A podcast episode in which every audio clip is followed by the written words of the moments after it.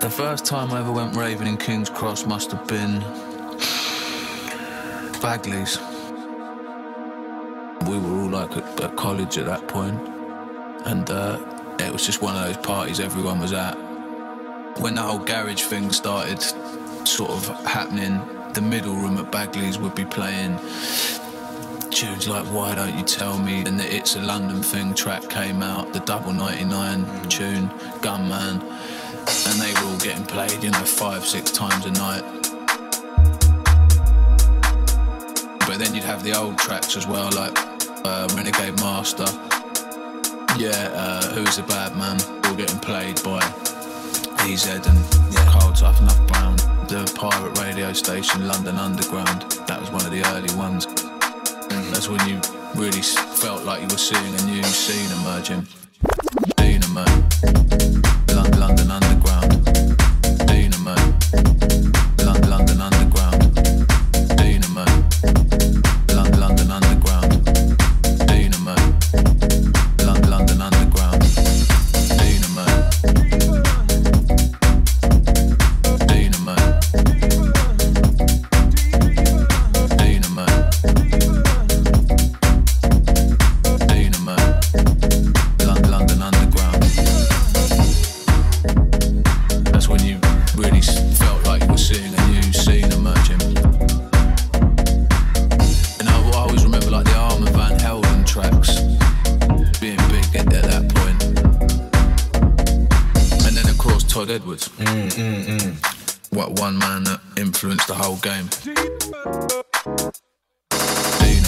Thank you.